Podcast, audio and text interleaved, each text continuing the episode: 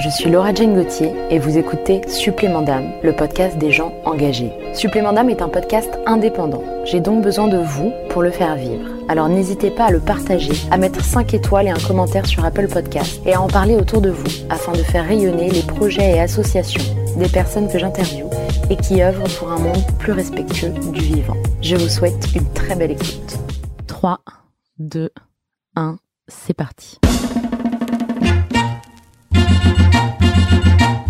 Yes, we can. Bienvenue dans Supplément d'âme, le podcast des gens engagés. I am fighting for my future. Notre maison brûle Je ne veux plus me mentir. et nous regardons ailleurs. We cannot sit back and Nous ne pourrons pas everything dire works out for the best. que nous ne savions pas. We all know that it takes more than one to win this que nous ne fight. savions pas. Nous avons tous du potentiel, quasi infini. We really can change the world. Should not doubt.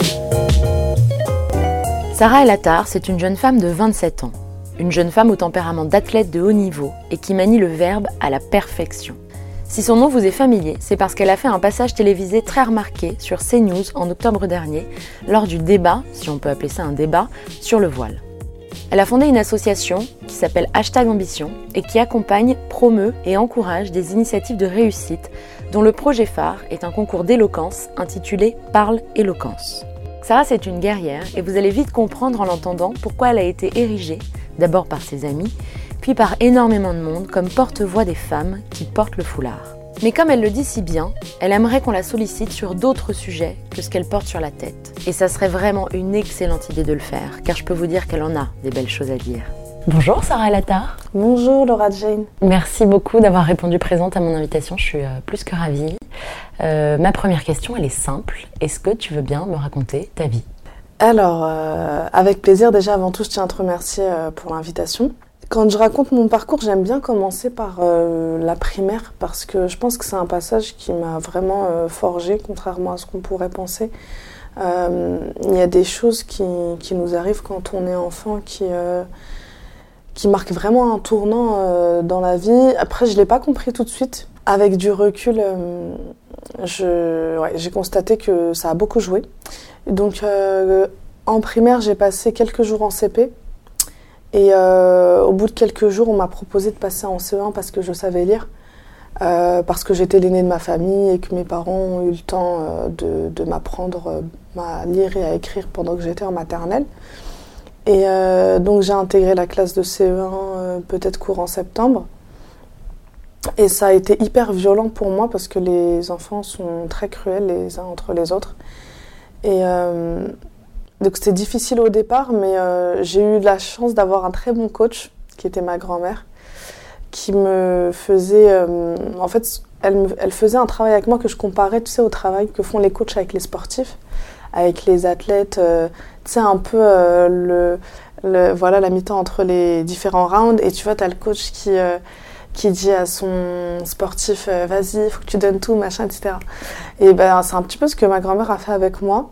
Euh, elle me disait des phrases du genre euh, ce qui est important c'est dans la tête. Euh, de toute façon, les gens ont beau dire ce qu'ils veulent sur toi, ça deviendra pas- euh, jamais vrai si c'est faux, tu vois. C'est pas parce que et moi il y a un truc que j'aime beaucoup dire du coup depuis, c'est que la majorité ne fait pas la vérité. C'est une conclusion que, que je me suis faite un peu pour résumer ce que ma grand-mère me disait. Et donc petit à petit, j'ai appris à faire abstraction en fait de tout ce qu'on me disait, de tout ce qu'on pouvait me faire. Et, euh, et en fait, je pense que ça m'a aidé à, à me forger une, per- une personnalité très très tôt. Euh, C'est-à-dire que euh, dès euh, 9 ans, 10 ans, je, je me disais que si j'avais envie de faire quelque chose, bah, je devais le faire et euh, que je devais pas euh, faire attention aux critiques ou aux jugements que pouvaient porter les autres sur moi. Donc, euh, Ça t'a rendu forte très jeune en fait. ouais, ça m'a rendue forte très jeune. Après, c'est effectivement c'est un objectif que j'ai travaillé pendant des, des, années pour, euh, pour lequel j'ai travaillé pendant des années pour la, pouvoir l'atteindre. Mais, euh, mais en tout cas, très tôt, je me suis dit qu'il fallait que ce soit ma ligne de conduite. Euh, et ce qui s'est passé, c'est que je pense au- aussi que je me suis. Bon, j'ai des, J'ai des parents issus du professorat, donc les notes, l'école, c'était très important. Moi, quand j'avais un 13 ou un 14 sur 20, j'étais vraiment euh, en train de trembler euh, de, de, par crainte de la réaction qu'allaient avoir mes parents.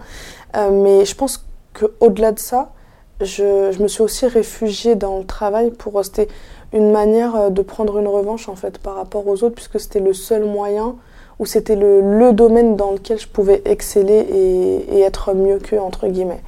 Euh, parce que euh, peut-être que d'autres personnes se seraient réfugiées dans le sport ou d'autres dans la bagarre, tu vois. Et, euh, et moi, mon levier, ça a été ça, et ça a été ça pendant des années. Donc euh, après, euh, voilà, c'est vraiment, je pense, euh, cet élément euh, déclencheur qui est vraiment important. Après, par la suite, j'ai eu un parcours assez classique. euh, j'ai eu mon bac euh, assez facilement avec une mention. J'ai intégré une école d'ingénieur. Euh, j'ai eu mon diplôme au bout de cinq ans. J'ai commencé à travailler. Donc j'ai commencé à travailler euh, au sein de l'entreprise euh, chez laquelle j'avais fait mon stage de fin d'études. Ils m'ont gardé parce que ça s'était bien passé. On s'est fait racheter par un autre groupe. Donc il y a une nouvelle expérience qui a commencé dans la même boîte. Et ensuite, donc c'était, j'ai été diplômée en 2014. J'ai fait mes études jusqu'en 2017. Et en 2017, j'ai eu un accident de voiture euh, qui m'a complètement immobilisée. Je pouvais pas. euh, donc j'ai été. euh, j'ai pas été hospitalisée, mais en tout cas, j'étais alitée chez moi et je pouvais. Je pouvais pas bouger, euh, je pouvais marcher, mais c'était très douloureux parce qu'étant donné que je m'étais fissuré les côtes, que j'avais des entorses aux pieds, un traumatisme cervical, il fallait mieux que je reste au lit.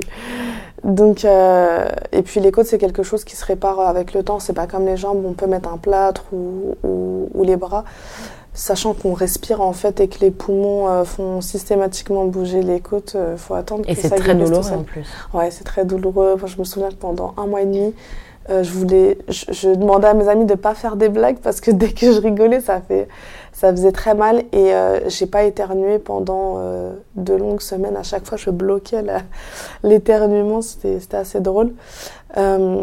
Et en fait, suite à cet accident, on- donc euh, je travaillais, j'étais consultante, donc j'avais des missions qui étaient renouvelées euh, euh, tous les trois ou six mois, et ma mission n'a pas été renouvelée parce que financièrement, c'était trop coûteux pour eux, pour mon entreprise en tout cas, d'attendre que je me rétablisse, voilà. Donc ma, ma mission n'a pas été renouvelée. Et puis bon, on m'a dit qu'il y avait une réorganisation interne, etc. Euh, mais bon, je savais très bien euh, pourquoi est-ce qu'ils faisaient ça. Euh, J'ai eu, au-delà de, l'aspect légal lié à la maladie, ils avaient d'autant moins le droit de le faire puisqu'ils avaient renouvelé ma mission beaucoup trop de fois en fait. Il y avait, je pense qu'ils pouvaient, je pense qu'on peut le faire deux ou trois fois et moi ma mission elle avait été renouvelée quand même pendant plusieurs, pendant un peu plus de deux ans. Et donc j'avais la possibilité de les emmener au prud'homme, etc. Euh, J'y ai réfléchi pendant un moment. Il y a pas mal de mes collègues qui ont fait une procédure avec le syndicat pour pouvoir être embauchés. Mais euh, je ne l'ai pas fait parce que euh, je me suis dit que que je, je suis jeune en fait, que c'était ma première mission et que finalement faire la procédure pour obtenir une embauche dans cette boîte, c'était pas forcément ce que je voulais. Donc euh, j'ai pas, euh, voilà, j'ai décidé de clore ce chapitre de ma vie. Euh, j'ai été contactée par un ancien collègue donc, de cette boîte qui avait lui son entreprise à côté, qui m'a proposé de travailler pour lui, donc je l'ai accepté. C'est quelqu'un d'ailleurs que j'apprécie énormément. Et en fait, j'ai fait ça pendant presque un an, jusqu'à fin 2018, mais je m'y retrouvais pas. Donc ça se passait très bien, j'étais de très bons termes avec l'équipe.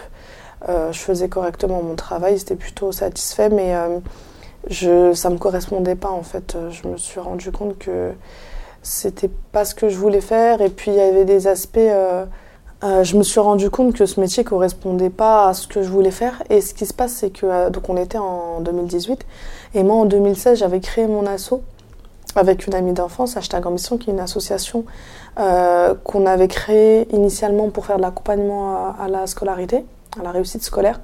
Euh, parce que, étant étudiante, en fait, on avait justement été professeur à domicile pendant de longues années. Et euh, une fois qu'on a commencé à travailler, on a arrêté de le faire parce qu'on. Vous pouviez pas être partout Voilà, on, et on n'en avait plus forcément besoin, on n'avait plus le temps. Euh, Et on s'est rendu compte que le besoin était, existait toujours et qu'il grandissait, donc on s'est dit là, il faut faire quelque chose. Euh, donc on a commencé par l'accompagnement à la scolarité et rapidement on s'est tourné vers l'événementiel. On a ajouté le volet concours d'éloquence parce qu'on s'est rendu compte, donc avec le programme par l'éloquence qu'on a mis en place, on s'est rendu compte que c'était un vecteur d'épanouissement euh, et de développement personnel très puissant. Et, euh, en fait, mon expérience associative, elle m'a vraiment ouvert euh, sur un monde que je connaissais pas du tout.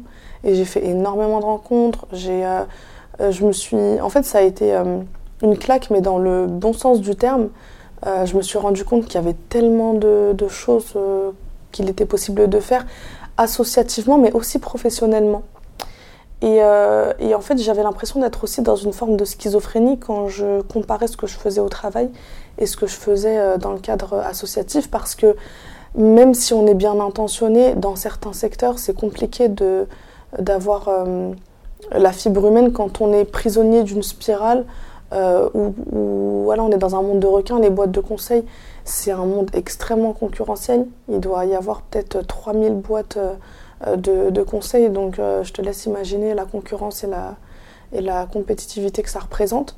Donc euh, tu peux pas arriver dans un milieu comme ça et avec, euh, comme, je- comme on me dit souvent, ton esprit de bisounours, c'est te dire que tu vas changer les choses. Malheureusement, c'est beaucoup plus compliqué que ça. Donc Et puis c'est pas les codes en place en plus, donc Tellement pas, mais tellement pas. Et à ta petite échelle, effectivement, tu peux changer quelques, quelques petites choses, mais euh, tu peux pas euh, inverser Révolutionner, bien euh, sûr. ouais, le- la donne, c'est pas possible. Et toi, donc- tu avais d'autres valeurs que tu as pu retrouver dans l'associatif du coup? Complètement. Le- les valeurs euh, de bienveillance, euh, d'empathie, d'entraide, euh, voilà, le- le- l'esprit de, de se tirer vers, vers le haut, de, de comprendre ensemble que ce qui est possible en fait est beaucoup plus grand que ce qu'on accepte d'imaginer. Et, et vraiment, je dis ça de manière concrète, hein, pas parce qu'il y a, certaines personnes quand on, quand on tient ce genre de discours, on, passe un peu pour quelqu'un d'utopique ou d'utopiste. Mais, euh, mais euh, c'est- réel, hein, ça n'a rien rien d'imaginaire. Et euh, ce qui s'est passé, c'est que les événements fonctionnaient très bien et j'ai commencé à être sollicitée par des, via le bouche à oreille, via le réseau pour organiser des événements, pour coacher en communication, parce que j'avais entre-temps rejoint un réseau d'éloquence et j'avais passé une formation euh, également pour être formatrice euh, à la prise de parole. Et je me suis dit, mais en fait, euh, c'est un truc que je fais bien et en plus, c'est un truc que j'aime faire, donc pourquoi pas euh, faire Essayer. quelque chose ouais. bah, essayer au moins parce que je me dis, au moins si je tente et que ça fonctionne pas, j'aurai aucun regret. J'ai la, entre guillemets, j'ai la chance d'avoir la sécurité de l'emploi, j'ai un diplôme en poche, euh, je suis jeune, donc euh, si demain je veux reprendre euh, quelque chose, je pense pas que ce soit hyper compliqué non plus.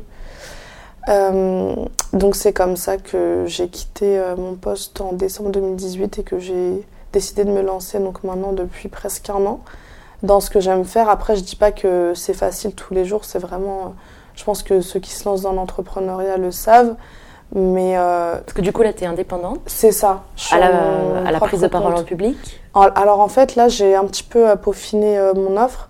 Je suis euh, coach en communication et en organisation. J'ai lancé récemment un programme qui s'appelle iCoco.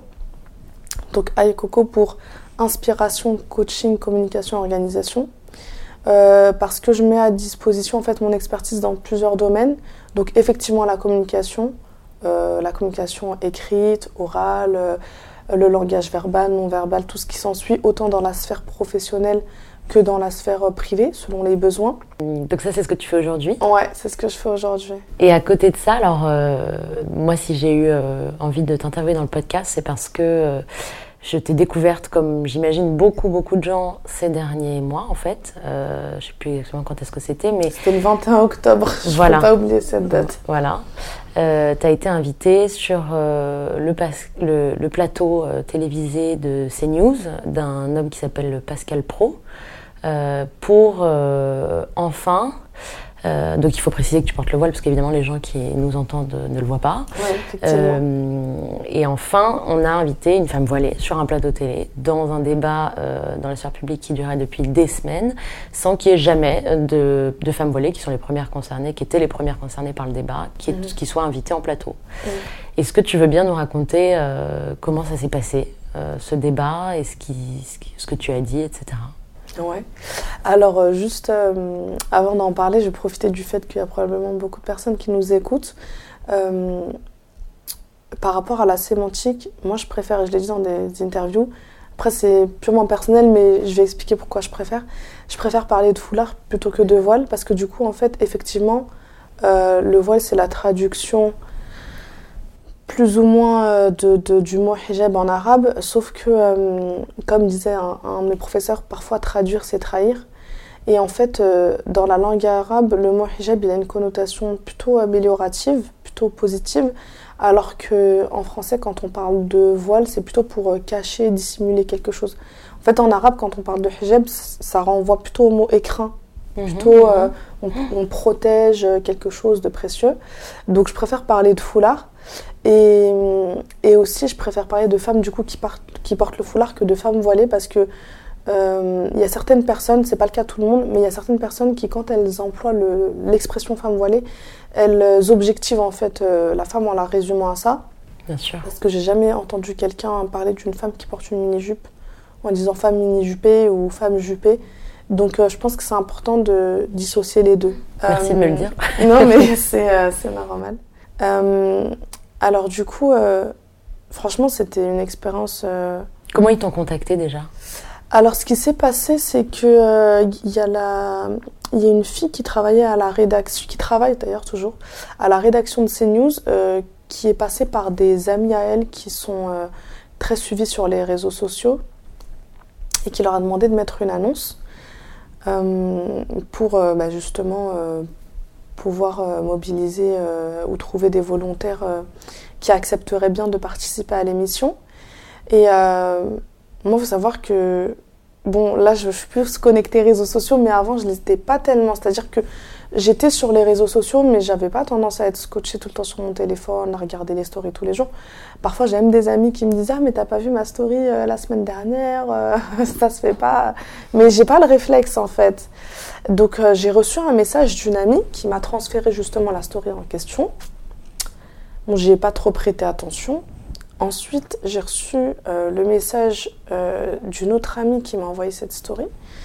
Et euh, quelques heures avant, j'avais reçu, euh, on m'avait envoyé parce que c'était un jeudi. Et le jeudi, à la fameuse émission au TPMP, il y avait une maman qui porte le foulard qui avait été invitée et euh, qui s'est juste fait la pauvre massacrer euh, par la personne qu'on lui a mise en face parce que c'était pas équilibré. Et donc, j'ai deux amies qui se connaissent pas qui m'ont chacune envoyé soit une photo, soit une petite vidéo de l'émission TPMP en me disant mais c'est n'importe quoi, ils auraient dû t'inviter toi, euh, tu, enfin, toi, tu te serais bien exprimé, etc. Et donc juste après, je reçois cette story. À deux reprises en plus? À euh, Enfin, même deux plus, hein, je l'ai reçue. Alors la story, je l'ai reçue quatre fois. Ouais, de quatre personnes différentes. De quatre personnes différentes qui ne se connaissent pas, de quatre amis. Parce que du coup, bah, via le réseau et via toutes les expériences de vie que j'ai eues, je connais pas mal de monde. Donc, euh, c'était toutes des copines, mais elles se connaissaient pas entre elles. Et en plus de ça, donc j'ai- commencé à réfléchir. Je me dis, ouais, là, ça fait beaucoup. Je reçois deux messages. En plus, je reçois quatre, quatre fois la story. c'est peut-être un signe, ou en tout cas, C'est peut-être un euh, signe, voilà. Et puis moi, je ne crois pas au hasard, sachant qu'en plus, le matin même, j'étais en interview euh, chez le magazine Yard. Et euh, c'était voilà une interview euh, très cool euh, où on discutait avec le rédac chef et puis il prenait des notes pour par la suite faire un article écrit. Et à un moment donné, on a commencé à parler de la télé. Donc moi, ça fait des années que je regarde pas la télé. Et euh, je lui dis, tu sais, quand je vois des extraits d'émissions euh, sur les réseaux sociaux, euh, la seule chose que j'ai envie de faire, c'est de foncer à la télé et de leur dire qu'ils racontent n'importe quoi. Donc en fait, si tu veux, tous ces éléments, pour moi, c'était... euh, je me suis dit, c'est pas possible que ce soit un hasard. Je, je dis... Et du coup, j'ai un petit peu pensé, tu sais, à toutes les théories sur la loi de la, la loi- la loi d'attraction, parce que je pense que quand j'ai dit ça ce matin, je le pensais tellement fort. euh, C'était tellement sincère situation, que toi. voilà, j'ai attiré une situation quelques heures plus tard le soir. Et je me suis dit, bon, je veux dire très honnêtement, hein, je me suis dit, je vais lui envoyer un message. De toute façon, je pense qu'elle va en recevoir plein et qu'elle va jamais me rappeler. Donc je réponds à l'annonce. Euh, je lui dis, écoute, euh, tu peux envoyer mon numéro à, à la personne qui travaille chez CNews. euh, je veux bien me porter volontaire. Donc quelques minutes plus tard, je reçois un appel. Et il y a la, la fille qui me dit, bah écoute, vous êtes une trentaine euh, à m'avoir contacté, euh, je vais regarder, je vais étudier un petit peu les candidatures. Elle m'a demandé rapidement ce que je faisais, mais l'échange a duré peut-être 5 ou 6 minutes. Et elle me dit, bah je te tiens au courant. Donc euh, voilà, et puis peut-être une demi-heure plus tard, elle me rappelle. Elle me dit, écoute, euh, moi j'ai eu un bon feeling avec toi, je veux que ce soit toi qui aille. Et je me dis, oh purée, Qu'est-ce que j'ai fait? Qu'est-ce que j'ai fait? Franchement, euh, on était 30 et tout, pourquoi moi? Et euh, elle me dit, il y a une émission demain. Je lui dis, non, non, non, c'est pas possible. Je lui dis, il est 1h du matin, demain c'est aujourd'hui. Je lui dis, moi je peux pas, euh, c'est trop stressant. euh, Est-ce que tu peux pas me mettre sur euh, un, autre jour Euh, Je sais pas. Elle me dit, bon, ok, je te mets sur lundi. Donc euh, j'avais, si tu veux, samedi et dimanche, entre guillemets, pour me préparer, mais en réalité, j'ai pas réellement pu me préparer parce que je savais pas, Bah, on sait pas ce qui demander. voilà, ce qui m'attendait. C'est pas comme un examen où tu sais que tu dois réviser tel chapitre et préparer telle question. Et euh, en plus, c'était hyper stressant parce que euh, je l'avais, l'avais dit à personne. En gros, euh, j'ai trois sœurs et j'en ai parlé qu'à deux de mes trois sœurs. Je l'avais pas dit à mes parents, je l'avais pas dit à mes amis. Et en plus, dimanche après-midi, a mes amis qui sont venus chez moi, mes copines qui sont venues chez moi, j'avais juste envie qu'elles partent pour pouvoir me retrouver toute seule et me préparer. Et, euh, et donc elles sont venues le dimanche après-midi et, je leur disais, bah, les filles, à 19h j'ai une conf, donc euh, je suis désolée, je vais pas vous mettre dehors, mais... euh, et, euh, et le lendemain, elles ont compris, tu vois. Et, euh, donc euh, c'était hyper stressant et franchement, c'était l'expérience la plus stressante de toute ma vie. J'ai jamais été, que ce soit le bac, le permis, je sais pas, les, les, les, les problèmes ou les épreuves qu'on peut avoir dans la vie.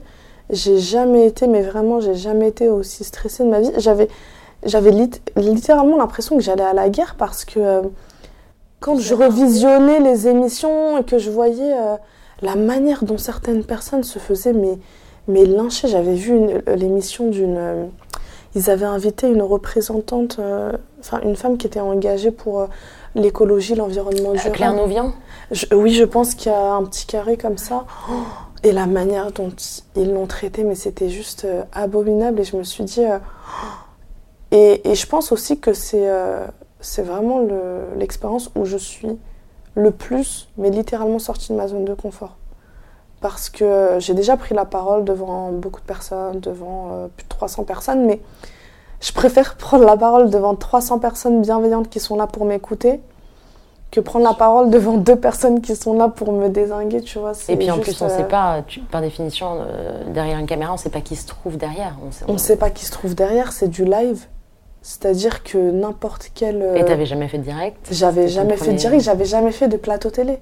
Euh, que ce soit direct ou pas, j'avais pas fait de média training pour me, pour me préparer. Et, et je me disais, quelque part, il y a une petite voix dans ma tête qui me dit c'est de la folie. Parce que euh, je suis partie sans même me préparer. Et, et, et en fait, après l'é- l'émission, quand l'adrénaline est retombée, et je, je- je me surprenais parfois à me dire mais qu'est-ce qui m'a pris? Genre, En fait, j'ai vraiment pris la dé- décision. Je sais pas, je me suis dit, je crois que j'ai eu un mouvement de folie parce que aujourd'hui, je pense que si c'était à refaire, je.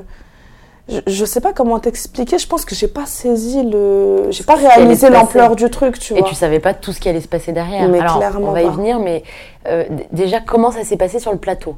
Qu'est-ce que tu as trouvé sur le plateau? Euh, donc déjà, euh, quand je suis arrivée dans les locaux, on, on a été donc dans, une, dans un petit salon avant de, de- de- d'entrer sur le plateau.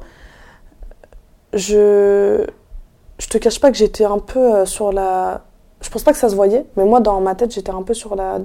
Pas sur la défensive, mais en tout cas je voulais pas m'exprimer euh, dans la loge, tu vois. Parce que je partais du principe que je savais pas qui j'avais en face de moi. Euh, les invités, je ne savais pas si je pouvais leur faire confiance ou pas. Donc je me suis dit, peut-être que la moindre chose que je peux dire peut être retourner contre moi euh, Et, et sur le live. sûrement, tu avais sûrement totalement raison, vu ce que tu avais vu en ligne avec Claire Nouvian et vu l'émission C'était voilà, c'était pas un mauvais soupçon, ça partait de voilà, c'est c'est- ça partait sur la enfin en tout cas c'était sur quoi, la base ouais. euh, voilà de, de ce que j'avais vu euh, sur les euh, bah, via les archives de- des émissions. Et en fait, ce qui m'a frappé, c'est qu'ils se connaissaient tous en fait, mais ils se connaissaient pas. Enfin, je, je voyais qu'ils enfin, que c'était limite du copinage, tu vois. Ils se parlaient entre eux, ouais, alors tu vas te présenter au prochain truc, machin, l'autre il va faire son mandat. Et en fait, c'était c'était frappant. Enfin, moi, j'ai trouvé ça vraiment frappant. Alors que c'était des invités extérieurs, c'était Ouais. pas des chroniqueurs de l'émission. Pas du tout. Mais en fait, euh, pour moi, ils devraient les embaucher. euh, ils devraient les embaucher parce que même après mon passage, je, je- je tombe sur des extraits d'émissions et je vois qu'il y a, il y a souvent les mêmes personnes qui sont invitées. Franchement, euh, par exemple, bah, Elisabeth. Lévy, je la vois une émission sur deux. Tu vois, j'exagère peut-être au niveau du ratio, mais je la vois souvent là-bas. Et euh, donc en loge, je me suis pas trop exprimée. En fait, quelque part, ils font venir des gens comme toi, c'est-à-dire qu'ils sont complètement en dehors de leur zone de confort, parce que c'est beaucoup plus facile de déstabiliser quelqu'un, Complètement. versus quelqu'un qui a l'habitude de venir tous les deux jours, et Ouais. donc bah, forcément, euh, il habite quasiment sur le plateau, donc c'est beaucoup ça. plus simple d'être dans sa zone de confort. Ben oui, parce qu'ils ont l'habitude. En fait, il y a un décalage. euh, Il y a vraiment un fossé, parce qu'il y a un décalage au niveau des opinions et des avis. Il y a un décalage, comme tu dis, au niveau de l'aisance. Bien sûr. Parce que quand tu as l'habitude de faire euh, ce plateau, forcément, ça y est, à un moment donné, tu prends tes marques et tu es à la maison et. euh, et, euh, Plus éloquent. et voilà, tu vois. Et puis moi, euh, j'ai quand même certaines facilités à m'exprimer, même si je considère que j'ai encore euh, une, une marge d'amélioration considérable. Mais tu es quand même vachement stressé quand tu es en terrain inconnu. Et en plus, euh, que tu as une team en face de toi Oui, t'étais qui toute seule. euh, ouais, tous les mêmes opinions et que toi, Il n'y avait aucun seule, euh, allié pour toi sur le plateau. Bah, en fait, il y avait, euh, il y avait euh, l'invité qui représentait la CGT qui était d'accord avec moi sur certaines choses. Mais en fait, moi, j'ai trouvé intéressant, j'ai trouvé sa position intéressante dans le sens où il n'était pas forcément, il comprenait pas forcément le port du foulard, etc. Mais il considérait que c'était un choix personnel. Comme, euh, Oui, c'est ça. C'est-à-dire qu'en fait, ça, tu vois, ça comme regarde, par euh, exemple, moi, je vais pas avoir envie de me couvrir le corps de tatouage, mais en fait, euh, tu peu m'importe voilà. si c'est d'autres personnes aiment le faire, tu vois, c'est leur problème et, et je respecte. Et, et en fait, j'ai aucun, j'ai aucune opinion à avoir, tu vois, dans, dans, dans leur vie, dans ce qu'ils font de leur vie, quoi. Et, euh, et donc, quand on est arrivé. Donc, ils ont euh, été assez agressifs en plateau? Alors, en fait, ce qui était. En tout cas, ils venaient te chercher. Ouais, ce qui était marquant, c'est que pendant les temps d'antenne, ils étaient vachement agressifs. Et pendant les temps de publicité, c'est. En fait, j'avais l'impression d'être sur un plateau, mais de tournage de film. C'est-à-dire que pendant les pubs, j'ai l'impression qu'il y a quelqu'un qui disait coupé Et tu vois, chacun allait boire son petit verre d'eau. Et puis c'était euh, Ah, ben c'est génial hein, qu'on puisse euh, échanger là-dessus, machin. Et moi, je m'exprimais En quasiment. gros, t'étais pas. gentil en dehors de l'antenne C'est ça. et un peu en mode bulldog pendant le ça, live. Quoi. C'est ça. Et en fait, ils donnaient clairement l'impression que pour eux, euh, ce qui était euh, important, c'était de susciter le clash pour augmenter l'audience, euh, parce que c'est des questions financières. Moi, j'avais plus euh, cette impression-là qu'autre chose. Euh, ouais, franchement, c'est c'est- c'est l'impression que j'ai eue. Ça me dépite. je suis déprimée d'entendre ça parce que je suis journaliste et, et j'ai quitté les médias il y a trois ans en partie pour ça. Et ça me dépite de me dire que on en est rendu là, quoi. Aussi bien sur le niveau du débat que sur. Enfin, le niveau aussi. On peut même considérer qu'il y a un niveau dans ce débat. Euh, et sur le fait que, comme tu l'as dit, en fait, ils veulent créer du buzz, du, clash. euh. Ouais. Bah, en fait, ça m'a été confirmé parce que quelques temps, quelques semaines plus tard, j'ai rencontré l'équipe euh, d'un podcast et il y a une des filles de l'équipe qui bossait, donc qui avait, qui avait quitté hein, les médias justement, qui avait bossé pour une émission assez connue et qui disait que lors des réunions de rédaction, euh, on cherchait euh, cherchait pas à inviter des personnes de qualité ou à euh, aborder des, sujets à enjeu, mais vraiment, le, credo, c'était on va faire venir telle personne parce qu'elle s'entend pas avec telle personne, et du coup, avec un peu de chance, ils vont se clasher. Ça va susciter de l'audience, ça va tourner sur les réseaux sociaux, donc ça montre aussi où est-ce qu'on en est aujourd'hui. D'où l'importance, je pense, de l'émergence euh, de, bah, des podcasts, euh, des médias comme Combini, comme Brut, qui essayent vraiment, tu Bien vois, de, de, De montrer de la montrer, pluralité euh, la des pluralité, opinions. ouais. qui sont des médias beaucoup et, plus et la réalité de ce qui se passe. ouais. Mm. Et alors du coup, euh, donc ça c'est pas toi qui le dis, c'est moi, mais tu t'en es super bien sorti sur ce plateau et C'est gentil. eu un sacré Déchaîné. répondant. Et il s'est passé quoi ensuite? Ensuite ça a été la folie pour toi. Euh, ouais, j'ai franchement, j'ai les premiers jours, j'ai en fait, j'ai pas réalisé ce qui se passait. Euh, puis même le jour même, hein, parce que ce qui est marrant, c'est que juste après l'émission, euh, je donnais une, je donnais un atelier justement d'éloquence à la fac de Saint-Denis. Et et puis en sortant de la fac, j'avais des gens qui, enfin, je voyais qu'on me regardait. qu'on me reconnaissait, etc. franchement, ça a été, euh, c'était Le hyper jour même. euh, le jour même. Et le soir même, genre, je recevais plein de messages. Regarde, t'es en top tweet, et je recevais Oui, plein parce de qu'il y a eu en tweets. fait, euh, pour les gens qui n'auraient pas suivi, ça, bah, justement, ça a fait le buzz en fait. On peut ça a ça fait comme le ça. buzz, ouais. Je suis, bah, en fait, pour donner une image, euh, sur Instagram, je suis passée de 500 abonnés à, le jour même à 30 000 abonnés et à 80 000 abonnés quelques jours plus tard. Donc, ça a vraiment. Et puis, mon téléphone n'arrêtait pas de sonner. J'étais contactée par M6, par, IT, euh, par euh, France Info, pardon, par BFM. euh, Tu les as fait tous ces médias? Non, non, non. T'as pas voulu? C'est- J'ai pas voulu, non, parce que pour plusieurs. Alors déjà, au départ, j'ai pas voulu, pas- j'avais pas forcément d'argument, mais c'est- Tu c'était sentais. tellement, ouais, je, je sentais pas le truc et euh, j'avais déjà besoin que ça retombe parce que déjà en sortant du plateau, j'avais, les, les larmes aux yeux parce que j'ai toute la pression qui redescendait, tu vois. Et, euh, et au-delà de ça. hum, Tu voulais pas être érigée comme porte-parole?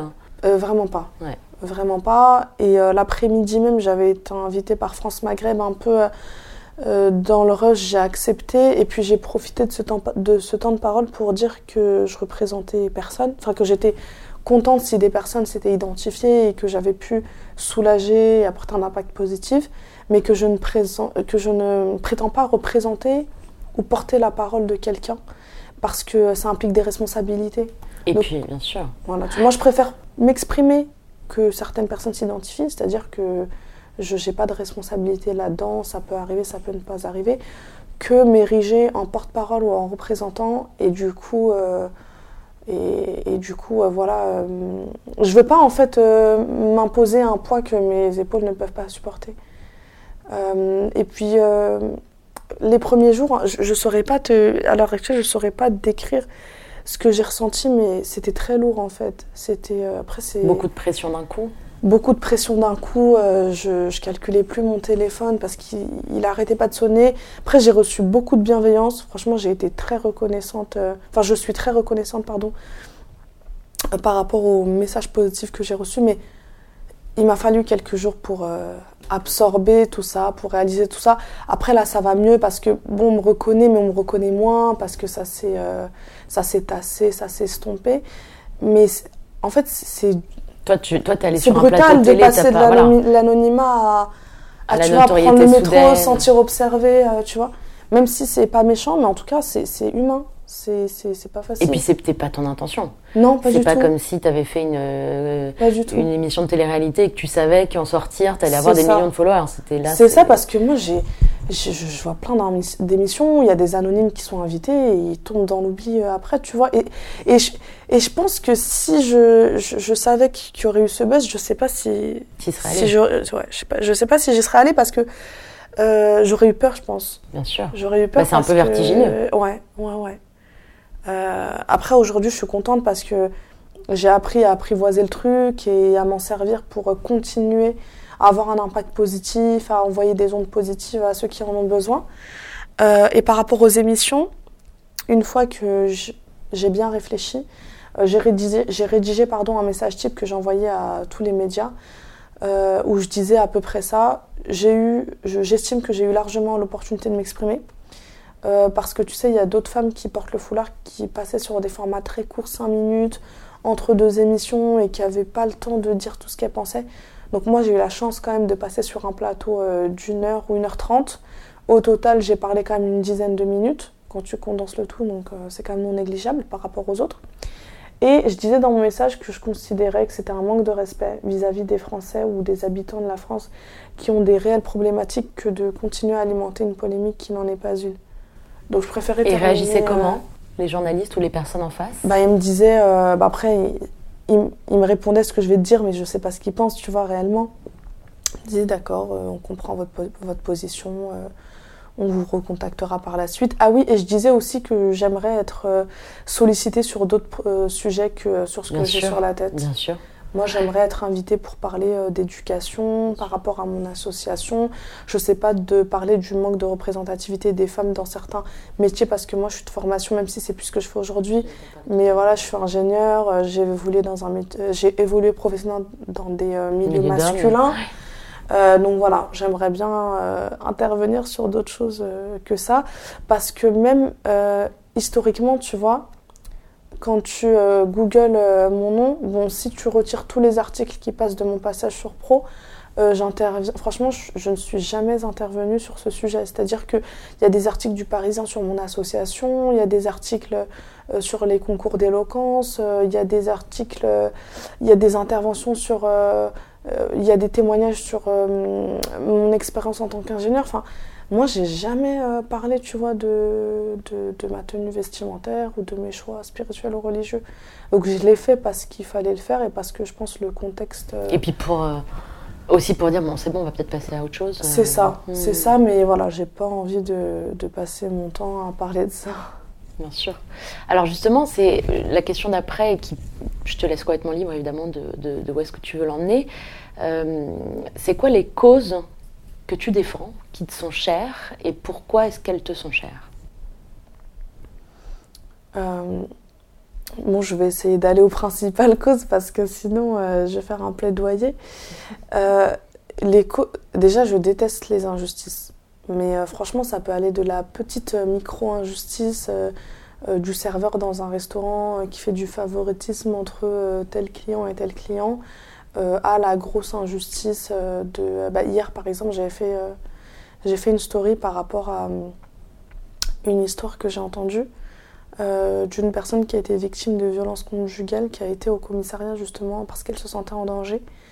Et, euh, et à qui euh, la policière, du coup, c'est le comble. Je Donc c'est une parce que femme qui une va au femme. commissariat, voilà. Voilà, c'est une femme Reçue qui va par une commissariat, reçue par une femme qui lui dit écoutez, euh, on peut rien faire pour vous, on a un problème informatique, euh, on vous donnera rendez-vous dans 2-3 jours. Et, et on sait que tous les deux, je crois, ou trois jours, il y a une femme qui succombe euh, sous les coups de son conjoint. Donc, euh, Et je crois que cette femme a failli être tuée quatre fois par son mari. alors je sais plus si c'était euh, plusieurs fois en, En, tout cas, plusieurs en fois. tout cas, plusieurs elle- fois. Elle encourt un danger immédiat ah au oui, contact oui. de son mari, quoi. Oui, oui, clairement. Et on lui répond revenez. Revenez, on vous donnera rendez-vous. et ça m'a fait penser, tu sais, à un spot publicitaire, je trouve ça tellement dommage qu'ils le diffusent plus, euh, qui m'avait vraiment marqué. euh, où en fait, c'est une caméra qui filme un paysage paradisiaque, c'est une plage, et tu as une femme en voix off qui dit euh, Avant, j'étais victime des violences de mon conjoint, etc., et maintenant c'est terminé. Et en fait, la caméra, elle termine sur une tombe, en fait. Et tu comprends que c'est terminé parce que la femme a succombé au coup de. Elle est plus là. Et donc, de manière générale, moi, les injustices, c'est, c'est ce qui fait que je m'insurge, ouais. Donc, euh, les injustices euh, de, toute de toute forme, moi, mes, les gens de mon entourage, en fait, euh, me charrient par rapport à ça en me disant Sarah, c'est l'avocate. quand il y a un problème, appelez Sarah, elle va vous écrire un mail. Quand ça peut aller du voyage ou la compagnie de vacances, elle n'a pas été pro du tout à, à des sujets beaucoup plus sérieux. Et plus particulièrement, après, bien entendu, à la question de la femme qui me, qui me touche plus particulièrement, bah, parce que je suis une femme, et, euh, mais, mais aussi parce que ça m'attriste de voir qu'en 2020, on a certaines problématiques qui datent euh, de plusieurs dizaines, vo- voire plusieurs centaines d'années. Et en fait, euh, il y a aussi toutes les questions de double discours qui me, qui me mettent dans des états quand j'entends que la France est le pays des droits de l'homme et que je vois où on en est aujourd'hui. Et hier, j'ai appris un truc hyper intéressant. Euh, c'est qu'apparemment, c'est euh, une spécialiste en droit qui disait que la première déclaration des droits de l'homme, le premier pays à avoir fait une déclaration des droits de l'homme, c'était l'Iran. Alors qu'il y a tellement de personnes qui pensent que c'est la France, tu vois. Et, et la dernière question euh, qui me tient vraiment à cœur, c'est l'éducation. Donc ça, c'est ce que Parce tu fais en partie avec ton, ton association. C'est ça. Est-ce que tu veux nous en dire un petit peu plus? Ouais, sur l'association, bah en fait, euh, l'association, donc on, est, on était parti, comme je te le disais tout à l'heure, d'un constat. Moi, il y a un truc que je comprends pas, franchement, en France, c'est que je- j'ai l'impression que à chaque fois qu'il y a un nouveau mandat, on essaye de créer des nouvelles réformes pour améliorer l'éducation nationale. Et pour moi, c'est de l'orgueil. Pourquoi c'est de l'orgueil? Parce que il y a tellement de choses qui fonctionnent déjà dans d'autres pays. Donc pourquoi est-ce qu'on ferait pas juste un patchwork ou un mix de ce qui fonctionne déjà et qu'on, au lieu de chercher à inventer, à créer des choses, c'est dans ce sens-là que je trouve que c'est de l'orgueil pour dire ah nous, euh, la France, on a créé telle méthode et ça a bien fonctionné. On voit bien que ça fait des années que ça fonctionne pas du tout. Euh, et Mais c'est-à-dire qu'on veut essayer de réinventer la roue alors qu'en fait ça existe ailleurs et qu'on pourrait s'en inspirer. Voilà. C'est ça. Est-ce que tu as des exemples de pays où ça marche? Et quand tu dis ça, qu'est-ce qui marche? Euh, bah, on a l'exemple des pays scandinaves et du Japon. Euh, donc par exemple au Japon, avance, qui sont crois. tellement en avance.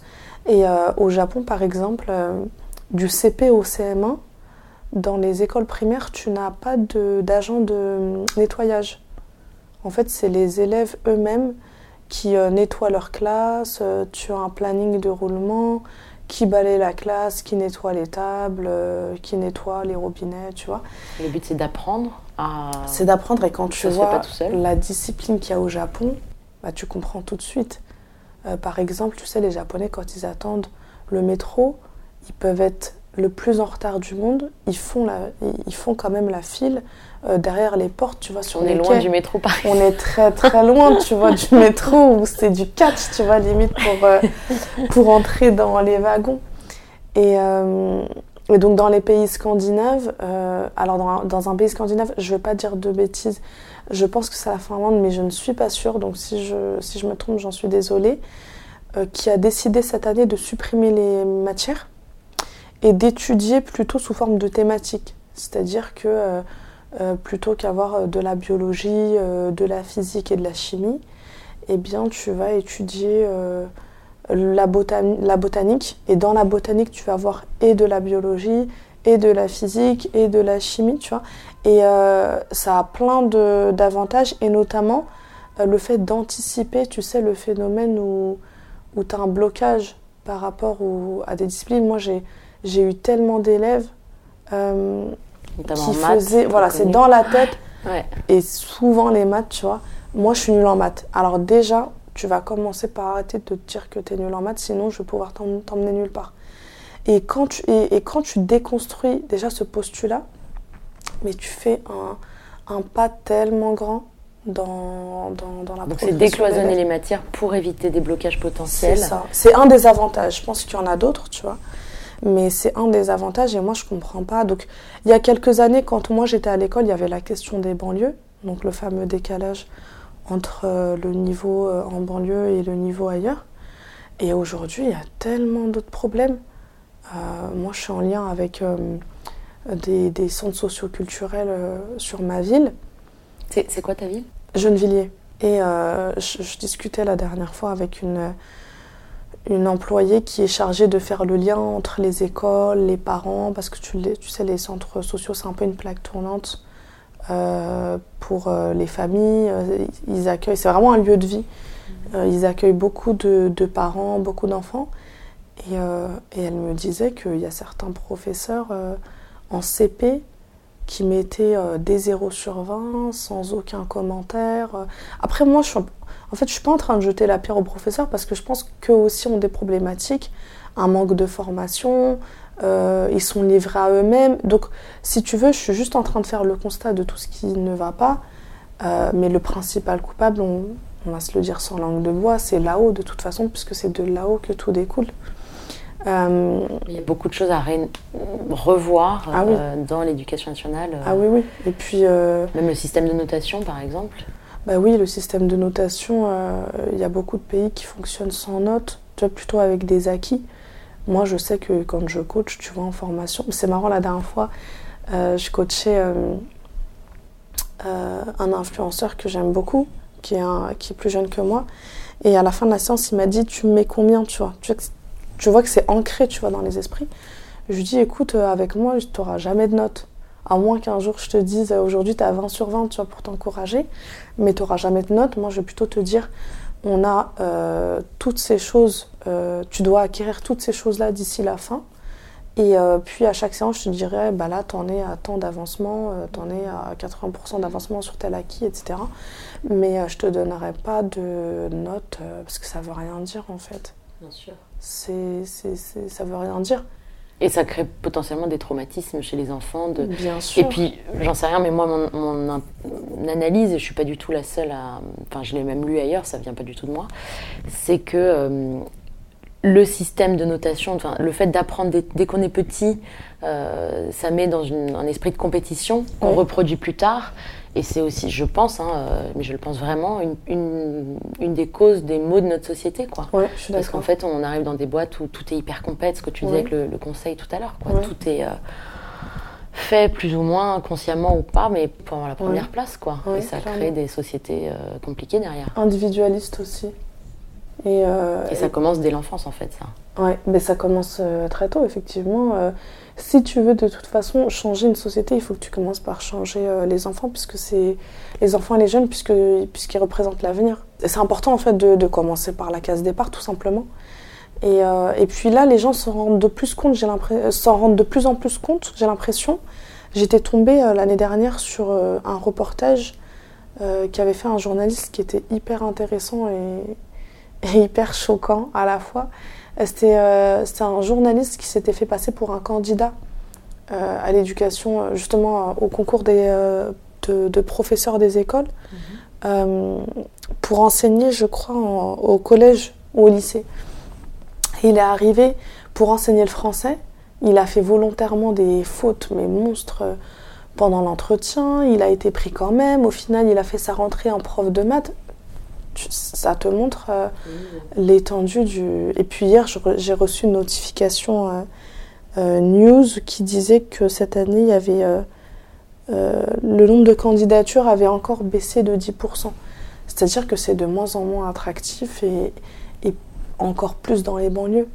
Les, pro- les professeurs, et puis, et puis ça se comprend, tu, envoies des professeurs qui viennent juste d'être diplômés en banlieue, alors que l'état faudrait- des banlieues aujourd'hui est catastrophique à cause de, de toutes les politiques euh, qui ont été menées euh, auparavant. Euh, tu sais, moi, le discours que je tiens aujourd'hui, entre jusqu'à jusqu'au bac, j'ai je n'ai jamais tenu ce discours. C'est-à-dire que quand j'entendais des gens dire nous, les banlieues, machin, je disais non, faut pas, faut pas dire ça, faut pas tenir un discours victimaire. Quand on veut, on peut. Donc voilà, dans mon délire bisounours, encore une fois. Et quand j'ai réalisé que c'était vrai, c'est quand j'ai c'est au moment où j'ai intégré euh, l'école d'ingé. Donc comme je te disais tout à l'heure, j'ai mon bac avec mention bien, tu vois, donc plus de 14 de moyenne. Et je suis arrivée en école d'ingé. On faisait des révisions de ce qu'on était censé avoir acquis, mais je ne comprenais rien. C'est-à-dire que les premières notes que j'ai eues, c'était des 6 sur 20, des 4 sur 20. Et j'ai dû travailler, mais. Cinq fois plus pour rattraper mon retard alors que ça concernait des, des choses que j'étais normalement euh, censée avoir acquis en terminale. Et, euh, et donc là, je me suis dit, ah ouais, non, c'est la vérité en fait. C'est la vérité. Je, Il- je- C'est que le niveau est moins bon et, et on Ah fait oui. croire qu'il est Ah oui, OK, oui. mais en fait, il n'est pas du tout Ah au même niveau. Et, et le, ba- et le bac, il est vraiment simplifié pour justement euh, masquer ces, ces différences-là, tu vois. Donc, euh, donc euh, ouais, je me- j'ai réalisé que c'était la vérité. Après, moi, effectivement, j'ai eu la chance. Il y a des statistiques qui montrent que les élèves qui réussissent le mieux sont les élèves de professeurs. Donc Les mes enfants de parents, professeurs. les enfants, les pardon, les enfants plutôt, ouais, de professeurs. Du coup, les élèves de professeurs, c'est pas trop sûr. vrai. Euh, j'ai des parents qui sont qui sont instits, donc j'ai un petit peu compris, tu vois. Mais euh, pareil, il y a des études. Mais tout le monde n'a pas euh, les, des parents instits, donc ça. Donc, euh, ouais, tu vois, c'est c'est scandaleux que. Et puis ce qui est scandaleux, c'est que, c'est que, comme tu le disais, ça fait des années que ça marche pas. Et On on, continue, continue. à envoyer au casse-pipe des jeunes Ouais. qui n'y connaissent rien, qui sont donc pas du tout armés. Pour... C'est pas le bon mot armés, mais en tout cas, euh, qui savent pas gérer les situations, Ouais, quoi. ouais, qui savent pas bien clairement. accompagner. Donc, Et euh, il y a tellement de choses. euh, Puis moi, maintenant, je vois un petit peu comment ça fonctionne de l'intérieur. Euh, parce que depuis qu'on a l'association, on fait des partenariats avec des établissements, avec des municipalités, avec le département. Et on voit que la France est un pays tellement procéduré que quand tu veux faire des choses simples qui peuvent beaucoup faire, enfin, qui peuvent faire avancer de manière considérable les choses, et ben tu te retrouves bloqué parce qu'il faut la validation d'un tel et la validation d'une telle. Et, euh, et parce que euh, voilà, euh, ton, ton visage ou, ton parcours plaît pas trop à telle personne, et ben ça va pas, ça va pas aboutir. Et j'avais il y a beaucoup de flou aussi sur certaines choses parce que l'éducation nationale avait mis en place la réforme. alors je crois que c'était il y a un ou deux ans. J'ai oublié le nom de la réforme, Parce que. Alors, moi, j'ai une mémoire très sélective. C'est-à-dire que quand je crois pas en quelque chose, je l'oublie, c'est très grave. Mais euh, en tout cas, c'était une réforme qui visait à renforcer le- les liens entre les associations locales et les établissements euh, pour justement bah, profiter de, de cette force euh, qui, est, qui- là, voilà, qui est présente, et atteindre un objectif commun. Et euh, donc moi, j'avais rencontré la proviseure du collège dans lequel j'ai étudié pour mettre en place quelque chose. Et j'ai et j'étais, je suis en de très bons termes avec de nombreux professeurs euh, euh, du collège en question. Et elle m'a dit euh, Ah, c'est la réforme devoir fait, je viens de m'en souvenir. Et elle m'a répondu Alors, non, non, ne vous inquiétez pas, notre ministre a mis en place la réforme du devoir fait, donc on n'a pas besoin de vos services.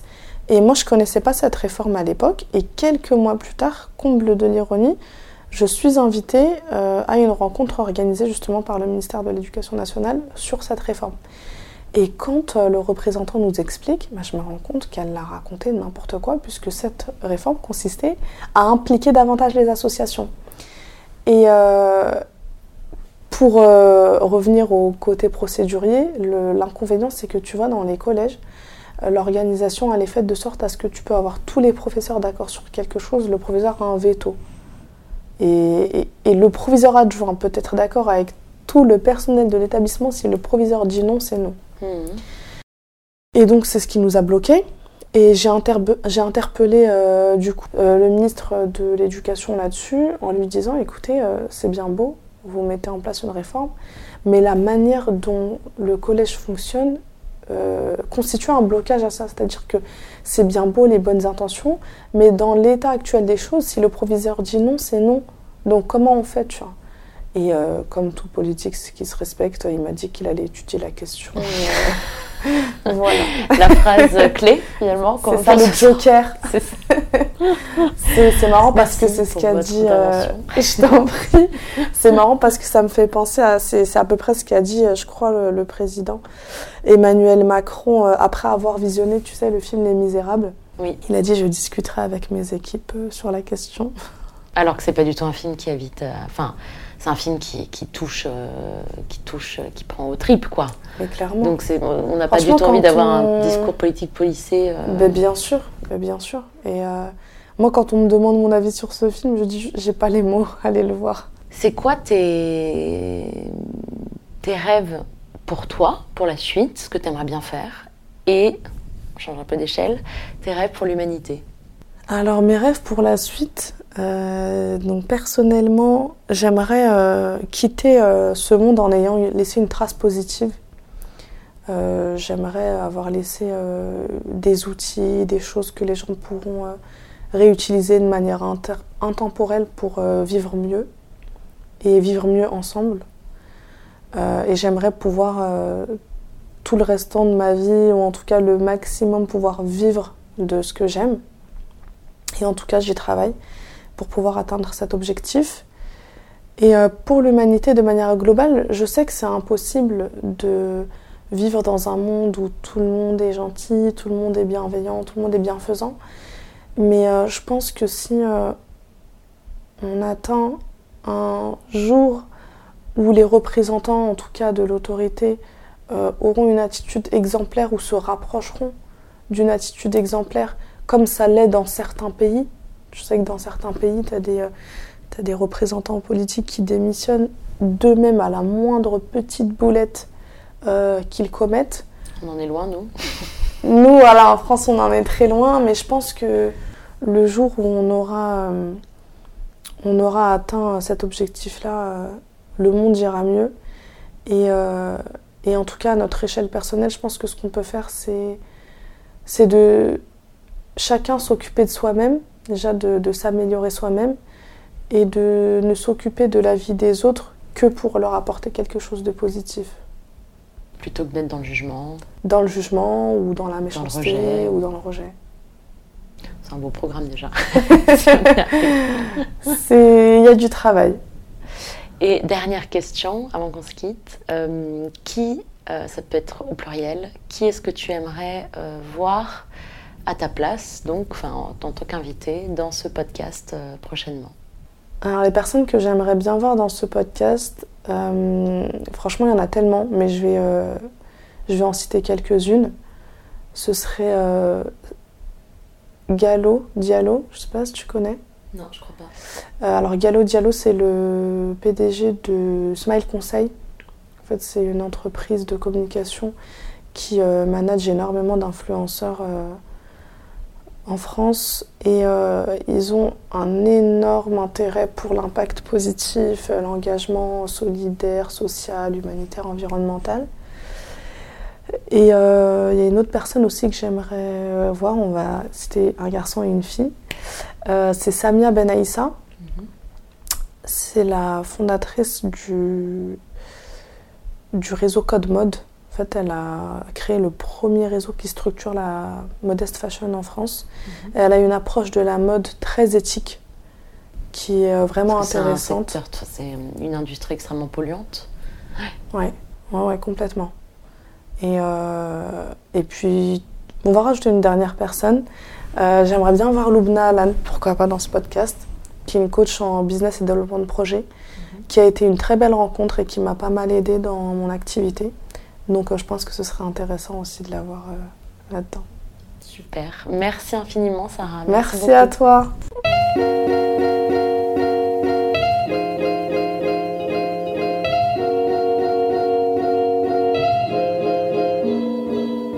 Je suis Laura Jane Gauthier. Supplément d'âme est un podcast indépendant, alors n'hésitez pas à le partager sur les réseaux sociaux et à mettre 5 étoiles et un commentaire sur Apple Podcast. Je tiens à remercier chaleureusement les hôtels Maurice Urand qui me mettent à disposition une chambre pour l'enregistrement de mes épisodes.